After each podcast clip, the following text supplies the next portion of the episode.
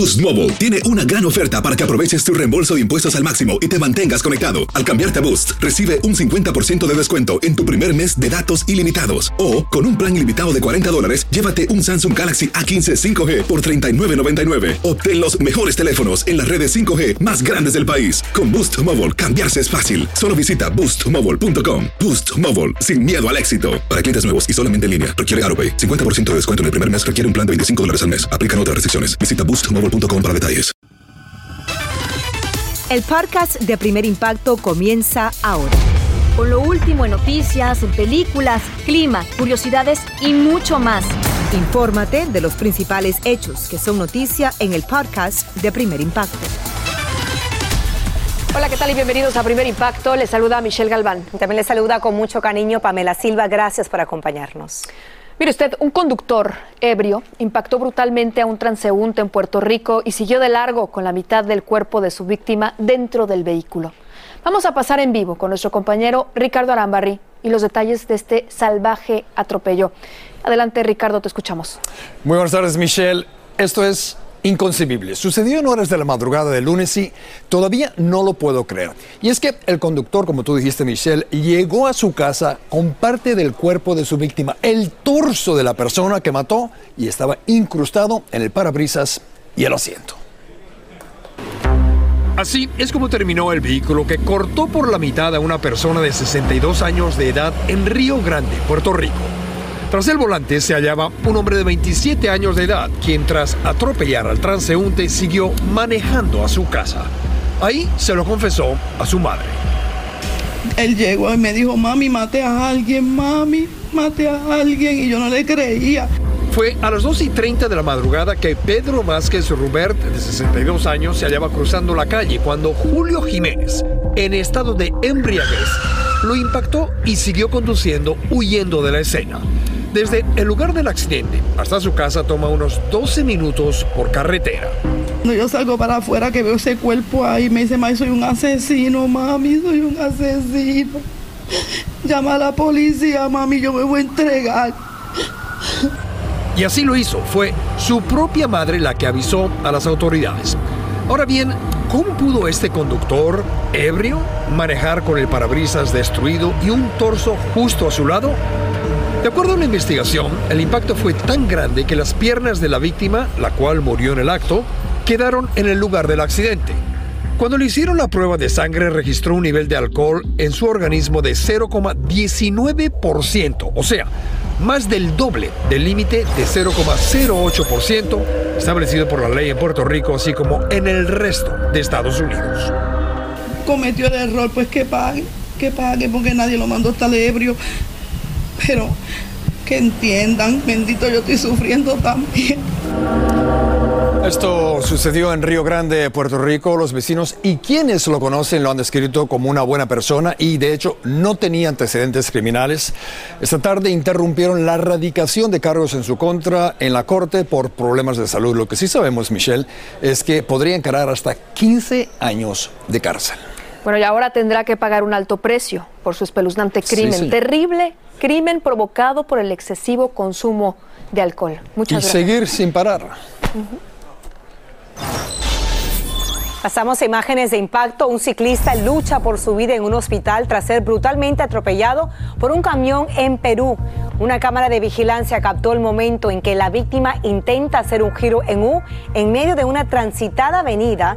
El pesado vehículo impacta su bicicleta y casi lo aplasta. El hombre quedó tendido sobre el pavimento y sufrió graves heridas. No menos impactantes son las imágenes del momento en que un conductor en Michigan embiste a un auto. A propósito, tras el choque, el carro se incrustó contra un poste y la camioneta se volcó y terminó incrustada en un local. Increíblemente, los ocupantes salieron ilesos por esta ventanilla. Según la policía, antes de la violenta embestida, ambos choferes protagonizaron un enfrentamiento a tiros y les incautaron dos pistolas. Aterradora fue la experiencia que les tocó vivir a 150 niños cuando un hombre abrió fuego en una escuela de Texas. El pistolero rompió en ese centro de estudios mientras los menores disfrutaban de un campamento de verano y al escuchar los primeros disparos se escondieron en los baños. Por suerte, ningún menor resultó herido y la policía llegó en menos de dos minutos y abatió al sujeto. Una turba enardecida linchó sin clemencia a un joven abogado que tenía un prometedor futuro. Y como nos cuenta nuestro compañero Iván Macías desde México, los verdugos no escucharon sus explicaciones, tampoco sus súplicas y le arrancaron la vida. Con música que se clava nota a nota como un puñal en el corazón de la familia, Daniel Picasso es enterrado luego de la atroz muerte que le dieron. Mi pregunta ¿por qué? ¿Por qué hay varias versiones. ¿Quién lo llevó? ¿Con quién fue? ¿O quién lo puso ahí? El pueblo asegura que era un secuestrador y robachicos y no lo dejaron explicar que era inocente. No, pues no se puede ni defender. Lo tiraron ahí en las canchas de básquetbol y le rociaron gasolina y lo prendieron. Cuando lo prendieron, el chavo este se aventó para apagarlo. Los padres recibieron la llamada que les celó la piel y no daban crédito a tan atroz noticia. Nicanor rogaba porque todo aquello fuera mentira. Ahí tiene este, hay un Dios, ese Dios vio todo y, y las personas que hicieron eso, pues yo pienso que tienen hijos, sobrinos. Hace solo unos días Daniel cumplió 31 años de edad y su padre le regaló un viaje del cual regresó muy satisfecho. El joven hizo lo mismo y le regaló a su padre un viaje para este viernes sin imaginarse que ya no lo vería jamás. Y ahora pues no está él, o sea, como van a empezar los novenarios, pues yo pienso que el viaje que me regaló mi hijo mm, ya no lo voy a cumplir. Está la herida que esta familia tiene en el alma, que no piensa regresar jamás a esa tierra que los vio nacer. Las autoridades prometieron castigo a los responsables. Todo el mundo lo conocía. Ahora sí que no tenía ni un enemigo, yo por eso me quedé y digo, ¿cómo fue? El joven trabajó por varios años en la Cámara de Diputados Federal y ese día pensaba pasar el fin de semana en la tierra de su padre, sin sospechar que solo se encaminaba a su muerte. En Ciudad de México, Iván Macías, primer impacto. Gracias, Iván. Y otra tragedia en luta a una comunidad en México donde tres hermanitas murieron calcinadas cuando su vivienda se prendió en llamas. El incendio se propagó con tal rapidez que las menores de entre 8 y 12 años de edad no pudieron ser rescatadas. Sus padres sufrieron serias quemaduras y fueron hospitalizados. Los consternados vecinos improvisaron un memorial frente a los restos de la casa de madera que quedó en cenizas. Miles de migrantes se reunieron en Monterrey y decidieron crear una segunda caravana decididos a avanzar hacia la zona fronteriza en autobuses o a pie. Y aunque algunos fueron detenidos por la policía, otros siguieron adelante para cumplir su sueño de llegar a Estados Unidos. Francisco Cobos tiene la evidencia de una grave situación que agudiza la crisis en la frontera. A gritos y empujones, unos 200 inmigrantes lograron escapar de la policía que los había detenido cuando avanzaban en una caravana de autobuses hacia Estados Unidos. En medio del llanto, esta mujer carga a sus dos hijos y pide que los dejen continuar. Yo quiero regresar, porque yo corro, corro riesgo en mi país, entonces ¿por qué no los ayuda?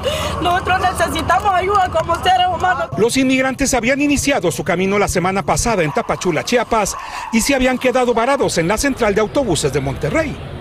Desde ahí decidieron continuar su camino a bordo de nueve autobuses que avanzaron por la carretera de Monterrey a Monclova, pero en los límites de Nuevo León fueron interceptados por un operativo policiaco del estado de Coahuila.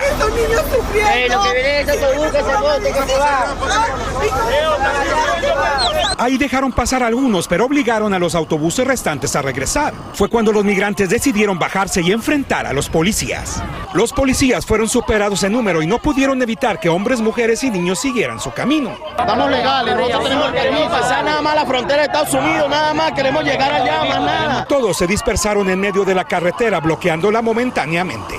Nosotros íbamos a hacer nuestro trabajo, inspeccionar los vehículos que vinieran bien. Ustedes ya están obstruyendo una vía ¿sí? y están alterando el orden. Una vez que la policía les impidió seguir con su camino en los autobuses, los migrantes decidieron continuar a pie en esta caravana. La caravana sigue avanzando al lado de la carretera bajo un intenso sol de esta zona semidesértica y a una temperatura de más de 100 grados. Por ahora no hay autoridades cerca, vamos a continuar hasta que, hasta que haya alguna autoridad que nos quiera devolver. se dirigen a Piedras Negras para estar más cerca de Texas y aunque el camino es largo aseguran que no desistirán en el intento. En Coahuila, México, Francisco Cobos, primer impacto. Situación preocupante en la frontera aún. Es la cara de la desesperación y la realidad que muchas familias están viviendo, sobre todo en una zona, en estados como Nuevo León, en donde hay escasez de agua, en otros estados en México, donde hay una gran incidencia de violencia y donde vemos estos niños no tan vulnerables. peligrosos que enfrentan estas familias. Y el verano a la vuelta de la esquina, mientras las temperaturas suben, las advertencias por parte de las autoridades y los activistas para quienes intentan llegar a suelo norteamericano también persisten. Increíble. Aloha mamá, ¿dónde andas? Seguro de compras. Tengo mucho que contarte. Hawái es increíble. He estado de un lado a otro con mi unidad. Todos son súper talentosos. Ya reparamos otro helicóptero Blackhawk y oficialmente formamos nuestro equipo de fútbol. Para la próxima te cuento cómo voy con el surf y me cuentas qué te pareció el podcast que te compartí, ¿ok? Te quiero mucho. Be All You Can Be, visitando goarmy.com diagonal español. Hacer tequila, Don Julio, es como escribir una carta de amor a México. Beber tequila, Don Julio, es como declarar ese amor al mundo entero. Don Julio es el tequila de lujo original, hecho con la misma pasión que recorre las raíces de nuestro país. Porque si no es por amor, ¿para qué? Consume responsablemente. Don Julio Tequila, 40% alcohol por volumen, 2020. Importado por Diageo Americas, New York, New York. Boost Mobile tiene una gran oferta para que aproveches tu reembolso de impuestos al máximo y te mantengas conectado. Al cambiarte a Boost, recibe un 50% de descuento en tu primer mes de datos ilimitados. O, con un plan ilimitado de 40 dólares, llévate un Samsung Galaxy A15 5G por $39.99. Obtén los mejores teléfonos en las redes 5G más grandes del país. Con Boost Mobile, cambiarse es fácil. Solo visita boostmobile.com. Boost Mobile, sin miedo al éxito. Para clientes nuevos y solamente en línea, requiere AroPay. 50% de descuento en el primer mes requiere un plan de 25 dólares al mes. Aplican otras restricciones. Visita boostmobile.com para detalles. Escucha los reportajes más relevantes del día en el podcast de Primer Impacto. Continuamos con más de Primer Impacto en vivo. Dan a conocer a los nominados a Premios Juventud que se va a celebrar por primera vez en el bello Puerto Rico. Y el festejo promete ser en grande porque la entrega de galardones cumple ya 19 años. Tony de Andrade se nos une desde Miami con el listado de artistas que se van a disputar este codiciado premio. Adelante, Tony, te escuchamos. Gracias, me encuentro en Winwood, una zona de Miami que en los años 50 le abrió los brazos a los puertorriqueños que llegaban a la Ciudad del Sol. El vecindario está repleto de coloridos murales, restaurantes y camiones como este, donde venden platos y antojitos puertorriqueños. Un bacalaíto, por favor.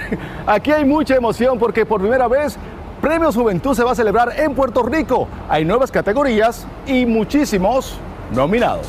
J Balvin y Carol G encabezan la lista de nominados. Ellos competirán en 11 categorías cada uno. Le sigue Raúl Alejandro con 9 nominaciones y Farruko con 8. Y en esta entrevista reciente nos adelantó que no se perderá la entrega de galardones. Yo sé que van a haber muchos nominados, van a haber muchos artistas que van a presentar sus propuestas.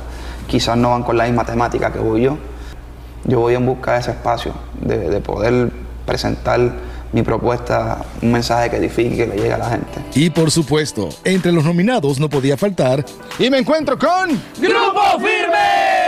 Cuenta con siete nominaciones y su vocalista Edwin Cass debutará como presentador de Premios Juventud junto a Dana Paola y Clarisa Molina. Ellos fueron presentados esta mañana en Despierta América y así se están preparando. Pues estoy rezándole mucho a Dios para, para pasarla bien. Me están comentando que vamos a dar rumba y yo creo que le entiendo un poquito eso. Otros que arrasaron con las nominaciones fueron Camilo, El Alfa, Maluma, Rosalía y Ángel Aguilar, quien a través de sus redes sociales presentó tres de las categorías. Cristian Nodal también anunció algunos de los nominados por Instagram y desde su camita pidió esta mañana que voten por él. Ya salieron las nominaciones de Premios Juventud para que vayan a votar por mí o por su artista favorito. Por mí mejor. Los amo, buenos días. Premios Juventud llega a su decimanovena edición. Desde el 2004, Premios Juventud ha sido pionero en traer lo más innovador en materia de moda, música y tendencias sociales. Grandes estrellas como Shakira, Gerardo Ortiz, Pitbull y Enrique Iglesias estrenaron grandes éxitos en este escenario, donde también se dieron a conocer ídolos como Maluma, Camilo, Chiquis y Becky G.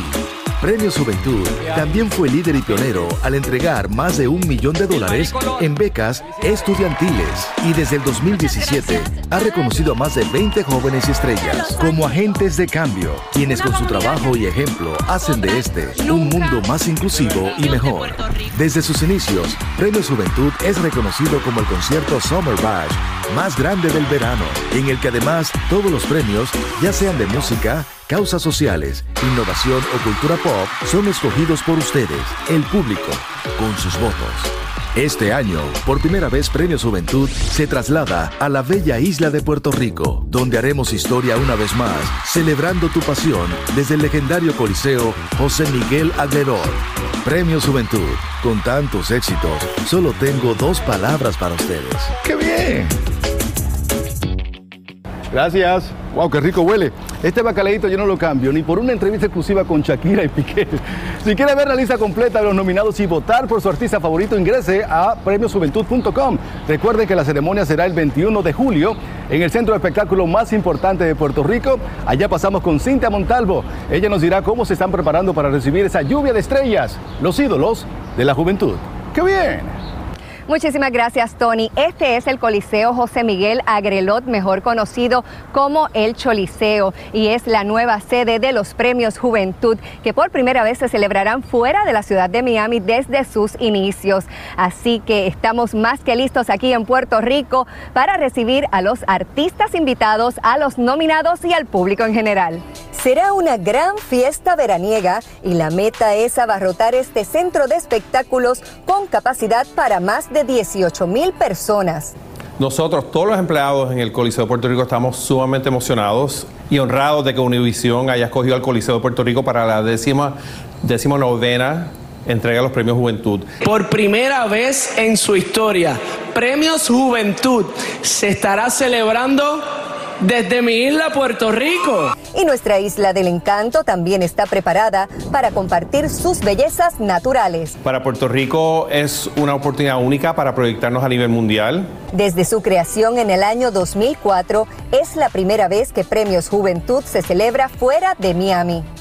Va a ser una gran celebración. Los premios Juventud eh, integran mucho también el fashion. En Puerto Rico nos encanta mucho el aspecto de fashion, así que vamos a tener una alfombra roja única y lo que queremos es garantizar que todo el mundo que venga le pase una noche espectacular. La alfombra roja va a ser en la parte de, del frente del coliseo, es decir, vamos a tener unas áreas donde el público va a poder ver porque es parte de la experiencia. Así que marque su calendario, Premios Juventud se celebrará el jueves 21 de julio y todo comenzará con la noche de estrellas, porque tras la pandemia los famosos regresarán a caminar por la alfombra y luego entonces será la premiación. Nosotros aquí en Primer Impacto les llevaremos cobertura completa durante toda la semana, todo lo que ocurre en los ensayos y las entrevistas que ustedes quieren ver. Por lo pronto es todo de mi parte desde San Juan, Puerto Rico. Cintia Montalvo Prado, regreso con ustedes al estudio. Sin duda siempre ha sido la fiesta del verano. Este año será más divertida, más grande, más impresionante que nunca. Así que felicidades a Premio Juventud. 19 años y en Puerto Rico. Así que emoción. Así es la celebración más especial, ¿no? Además en un lugar donde la música se siente, la música se vive y definitivamente quienes pues van a viajar a Puerto Rico van a tener el privilegio de gozarse una isla divina, una isla del encanto. Recuerde que usted tiene la última decisión, así que entre a premiosjuventud.com para votar y apoyar a sus artistas preferidos. ¿Y tenemos más? Tenemos mucho más, y es que le contamos que entra en su segundo día el juicio contra el padre de la fallecida cantante Jenny Rivera, demandado por una ex empleada por presunto despido injustificado y también por acoso sexual. Magali Ortiz se une desde la Corte de Los Ángeles con los detalles de lo que ocurrió en el tribunal el día de hoy. Adelante, Magali. Así es que tal, muy buenas tardes. La demandante Fabiola Ábalos continúa su segundo día de testimonios y esta mañana con voz entrecortada y lágrimas en los ojos narró el momento en que según ella Rivera la tocó inapropiadamente mientras trabajaba en cintas acuario. Veamos. Le estaba leyendo un papel, un documento. Me pidió que me acercara y cuando me acerqué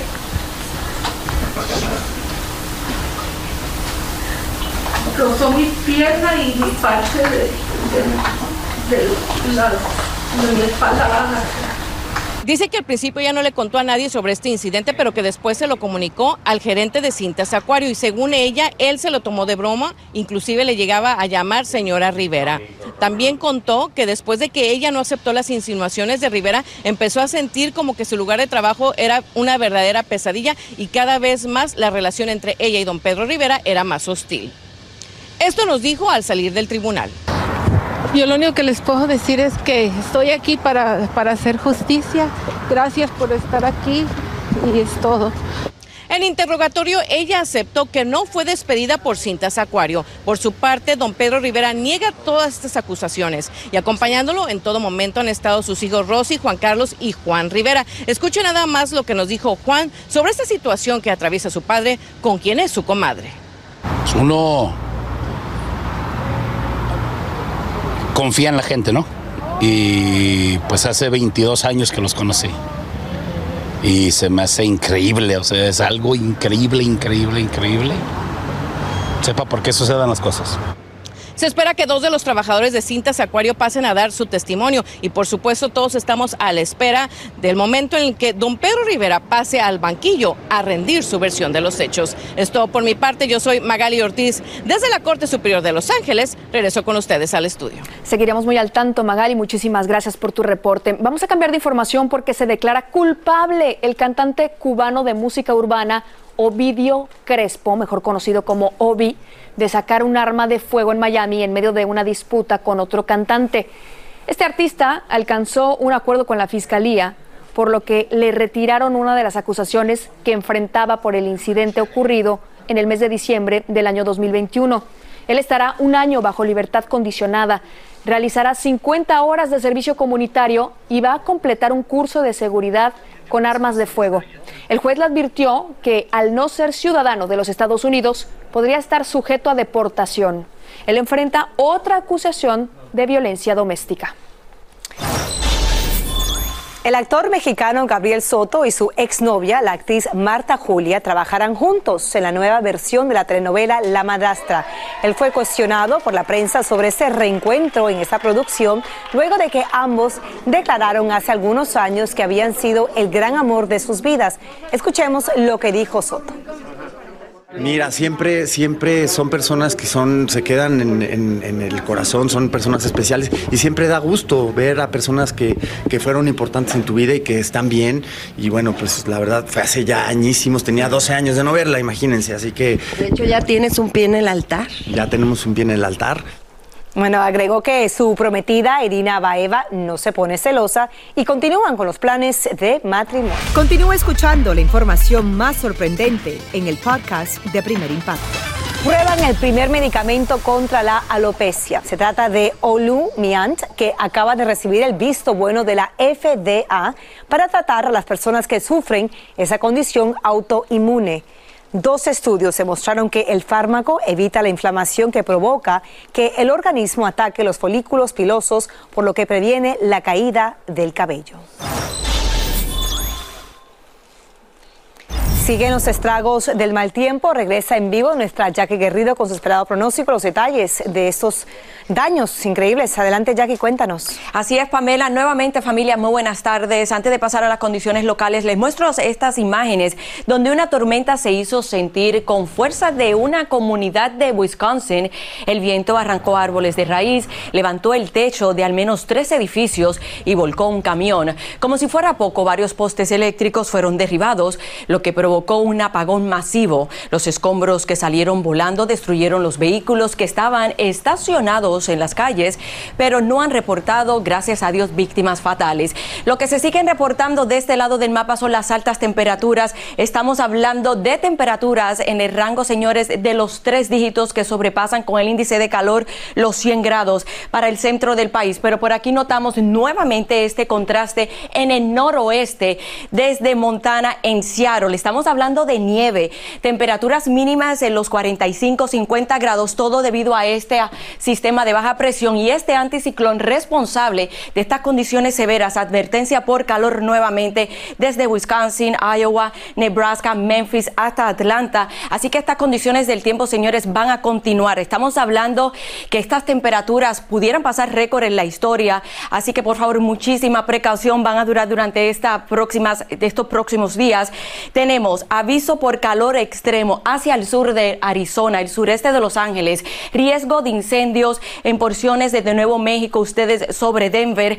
Así que más de 100 millones de residentes están experimentando estas condiciones muy severas y es muy peligroso porque muchas personas, no por estar usando el aire acondicionado, ahí es donde viene la interrupción del servicio de electricidad. Como les comenté, señores, en Montana nieve todavía, lluvia helada, así que se emitió aviso por condiciones heladas el transcurso de estas 36 horas. Para el día de hoy tenemos desde Wisconsin hasta Nebraska tiempo severo. Esta es una línea de tormentas donde no se descarta la posibilidad de que ustedes sientan vientos de hasta 60 millas por hora. Para mañana miércoles se repiten más de lo mismo y paulatinamente avanzando esta semana de trabajo, lo que es en Upstate Nueva York, hacia el oeste de Washington DC, hasta las Carolinas, el sur de las Carolinas, condiciones pasadas por agua. Quisiéramos toda esa actividad de precipitaciones en todo el noroeste del país, pero afortunadamente no es el caso. Las lluvias se quedan en el noroeste del país y vamos a continuar con esta ola de calor extremadamente peligrosa, así que por favor,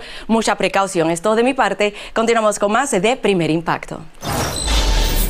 Muchísimas gracias, Jackie. Bueno, la dura batalla por llegar al Mundial de Fútbol está en pleno apogeo. Y aquí está con nosotros nuestro queridísimo Iván Casanseu, mejor conocido como el Conde K, con esta y con otras noticias deportivas. Ha sido un día de grandes emociones. ¿No es así? ¿Qué pasó con Costa Rica? Correcto, de muchas emociones, sobre todo para el pueblo costarricense. Eh, el equipo Tico se metió en la Copa del Mundo, Michelle. ¡Qué bueno! Salió con la mejor actitud para enfrentar este partido. Bueno, vamos al tiempo de los deportes. Les contamos que tenemos. La selección de Inglaterra es humillada en su propia casa por un equipo que no clasificó al Mundial. Golden State se coloca a un triunfo de consagrarse campeón de la NBA y comenzamos con el gran partido que hoy dio Costa Rica, pura vida. En Qatar, Costa Rica necesitó tres minutos para ponerse en ventaja ante Nueva Zelanda, gracias a esta gran definición de Joel Campbell. El equipo tico defendió la diferencia con uñas y dientes y tuvo en el portero Keylor Navas a una verdadera muralla.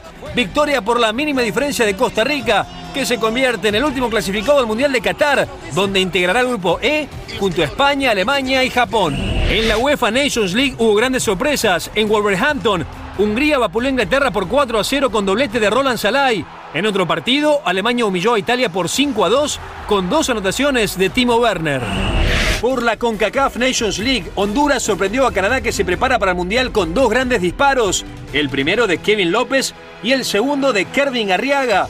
Canadá descontó por intermedio de Jonathan Davis, pero fue triunfo del H por 2 a 1. Mientras tanto, Guatemala venció a República Dominicana con doblete de Rubio Rubín. El primero fue un aso, aso, aso en favor del equipo dirigido por el mexicano Luis Fernando Tena.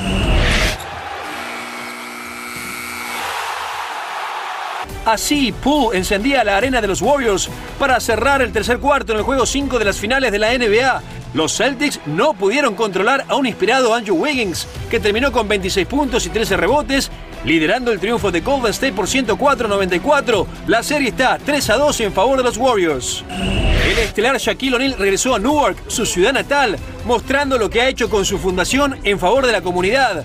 Una renovada cancha de básquetbol para fomentar el deporte entre los jóvenes y la construcción de un edificio de 370 apartamentos para personas de bajos recursos. Shaq, un campeón que da el ejemplo. Y Javier el Chicharito Hernández es uno de los protagonistas de la nueva película Minions, The Rise of Gru, donde se lo ve desafiando futbolísticamente al actor Steve Carell y a los coloridos personajes de esta saga de animación. No, guys, so easy. Al parecer, con excepción del Tata Martino, al Chicharito lo quiere todo el mundo. Y los invitamos a que no se pierda nuestra doble cartelera de hoy de la CONCACAF Nations League, la selección mexicana, desafortunadamente sin el Chicharito, pero con Marcelo Flores ante Jamaica, seguido eh, por el partido entre El Salvador y Estados Unidos. Todo comienza a las 7 pm hora del Este, 6 Centro, 4 Pacífico por Univisión y TUDN. Así que dos partidos que usted no se quiere perder.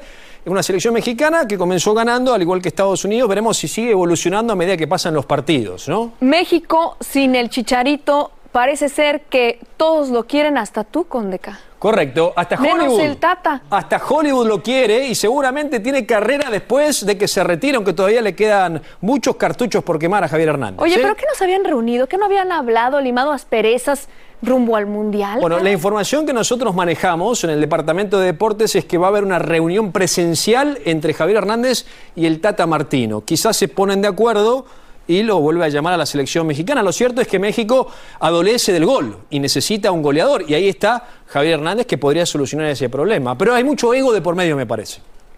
Lo dijo el Conde K, ¿eh? Lo dijo el Conde K y estaremos muy Y pendientes nosotros de los argentinos que estamos llenos de ego también. Lo dijo también el Conde K. Ay, condenado, qué bárbaro. Pórtate bien. Gracias Vamos por con venir. Pamela. Seguimos con más de Primer Impacto en vivo. Matar o dejar lisiados a niños y adolescentes se ha convertido en un drama de cada día que estremece a Colombia. Adriana Villamarín nos presenta el triste final de varios jóvenes cuya vida fue truncada por unos delincuentes para arrebatarles unos teléfonos celulares que están manchados de sangre.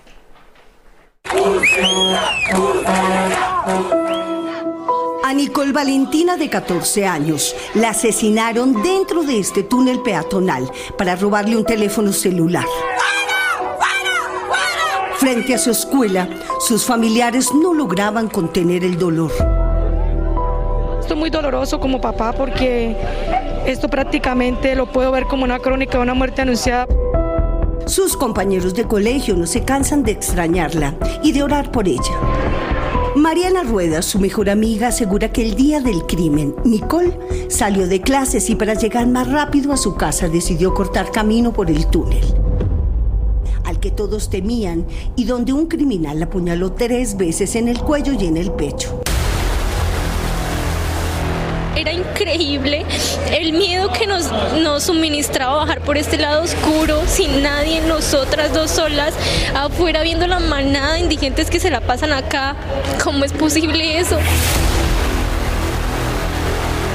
Hay tres niñas que están en el entorno, se separan y alguien entra, eh, la niña entra al deprimido y es cuando ocurre el hecho. Aunque la policía buscó por cielo y tierra al asesino y allanó varios locales en donde encontró centenares de celulares robados, ya Nicole estaba muerta y su familia destruida.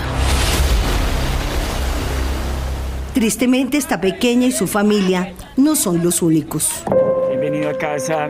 A David, de 17 años, dos delincuentes que se movían en moto le dispararon frente a sus padres para robarle un celular cuando su familia esperaba un taxi.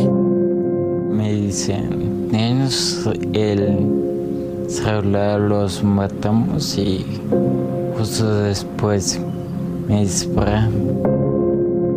Arturo, el padre de David, recuerda que en medio del asalto levantó su brazo para proteger a su hijo del arma que apuntaba el ladrón, pero a él también lo hirieron en el estómago. Pues nos dispararon. A mi hijo le dispararon primero, él cayó al piso y después me, dispararon a mí y ya cuando lo vio indefenso, pues en el mismo piso donde estaba, en el suelo donde estaba, pues le robaron el celular. Al llegar al hospital, los médicos descubrieron que una de las balas disparada por los ladrones le atravesó los pulmones y la espalda a David, lesionando su médula espinal. Le imploré tanto a Dios, por favor, que por favor no me lo dejara ir. Que se llevara mi vida, pero no la de porque es que él es mi vida. Mis hijos son mi vida. Hoy David solo desea que las autoridades persigan sin descanso a los que arruinaron su vida. La policía de Colombia asegura que al menos 3.300 celulares son robados diariamente para ser vendidos en el mercado negro dentro y fuera de este país. Tal parece que a los compradores poco les importa la procedencia de estos aparatos que ahora son conocidos como celulares de sangre. Miller Falla, una joven promesa del fútbol de apenas 14 años, también fue asesinado cuando salía de su escuela por dos hombres que lo mataron para robarle un teléfono celular que no costaba más de 40 dólares. Uno de los casos que logró ser resuelto por la policía fue el de Nicole Valentina. La policía encontró a su asesino, un venezolano que había cometido varios crímenes en la zona. Hemos dado captura a este delincuente, a este bandido, que no tiene otro, otra descripción sino asesino. Son asesinos. Yo sí pido justicia completamente. La mayoría de los crímenes por celulares están en la impunidad, sobre todo los ocurridos a niños y adolescentes. No queremos que esto vuelva a ocurrir. Por eso haremos una reestructuración en el servicio de policía. Vamos a estar más pendientes, más fuertes en los colegios. Y mientras los policías buscan a los criminales, el miedo crece en las calles en donde sacar un teléfono celular para contestar una llamada se ha convertido en una acción que puede costarle la vida. Tristemente, es un crimen que parece no tener fin porque siempre hay quienes compran estos teléfonos celulares en el mercado negro sin que les importen las inocentes víctimas que están detrás de esta atractiva adquisición. Así termina el episodio de hoy del podcast de Primer Impacto. Encuentra episodios nuevos de lunes a viernes, primero en la aplicación de Euforia y en todas las plataformas de podcast. Como siempre, gracias por escucharnos.